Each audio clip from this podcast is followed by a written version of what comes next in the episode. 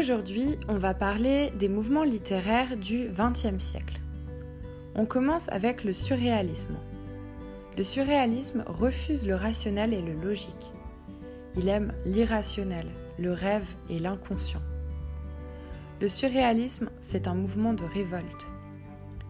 On cite André Breton avec Nadja, Paul Éluard avec Capitale de la douleur, ainsi que Louis Aragon.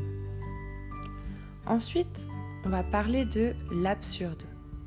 L'absurde dépeint une image tragique de l'homme, une existence dénuée de sens, une certaine solitude et une incapacité à communiquer. Ce mouvement remet en cause les règles traditionnelles du théâtre. On peut citer Camus avec L'étranger, Sartre avec La nausée, l'UNESCO et Beckett au théâtre avec Le roi se meurt. Et enfin, on va parler du nouveau roman. Le nouveau roman remet en cause le roman traditionnel. Il rejette la notion de personnage et d'intrigue et valorise le travail d'écriture et la place du narrateur. On cite Nathalie Sarraute avec Le Planétorium, Michel Butor avec La Modification, ainsi qu'Alain Robé-Crier.